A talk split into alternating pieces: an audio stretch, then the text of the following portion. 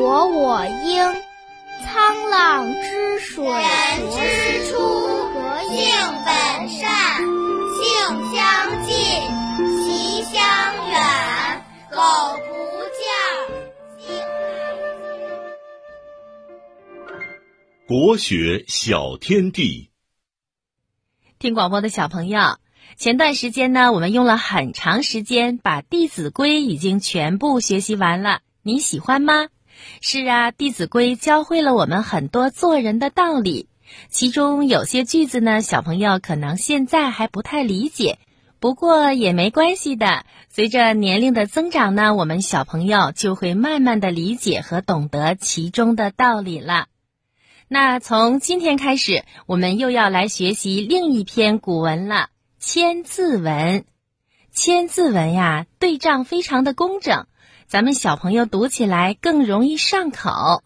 另外呢，正晶姐姐在和小朋友们一起背诵的同时，还会讲解一下其中的内容和含义。千字文里包含的知识非常的丰富，有天文、地理、文学等等。那我们小朋友在背诵的同时，也会学到很多的知识的。好了，下面我们就一起来学习千字文。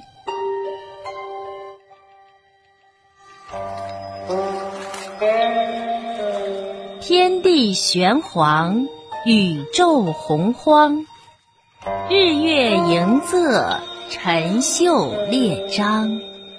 寒来暑往，秋收冬藏，闰余成岁，律吕调阳。云腾致雨，露结为霜。好的，下面正晶姐姐再来读一遍。天地玄黄，宇宙洪荒，日月盈昃，辰宿列张。寒来暑往，秋收冬藏，闰余成岁，律吕调阳。云腾致雨，露结为霜。好的，接下来呢，正晶姐姐来给小朋友们讲一讲上面这段话说的是什么意思。首先，我们来听听前两段话：天地玄黄，宇宙洪荒，日月盈昃，辰宿列张。那小朋友，你知道玄是什么颜色吗？对，是黑色的。玄黄就是指黑色和黄色。那么这段话呀，就是说。开天辟地的时候，苍天是黑色的，大地是黄色的，整个宇宙啊是处于一片蒙昧混沌的状态当中。天地之间没有人烟，茫茫宇宙，洪水常常泛滥成灾。日月盈昃，就是说日出日落，月圆月缺。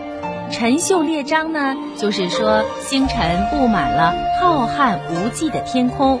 那么整段话归纳起来，意思就说，远古开天辟地的时候，天是黑色的，地是黄色的，广阔的宇宙是一片混沌的景色，日出日落，月圆月缺，星星布满在天空中。寒来暑往，秋收冬藏，意思是说呀。寒冬来到了，夏天过去了，秋天收割庄稼，冬天储藏粮食。闰余成岁，律吕调阳。这句话呢，小朋友听起来可能有点不太明白。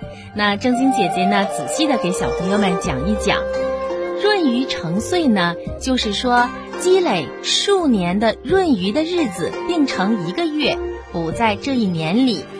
闰余的日子并成的月呢，被称为闰月。那这一年呢，就称为闰年。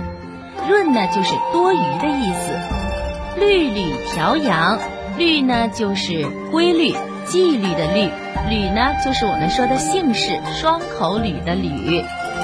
律吕呀，是我国古代用来正音的一种主管。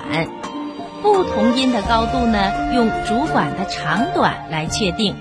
古代呢，一般把一个八度分成十二个不完全相等的半音，这些半音呢由高到低的排列，每个半音被称为一律，奇数的律就被称作律，偶数的则被称为吕。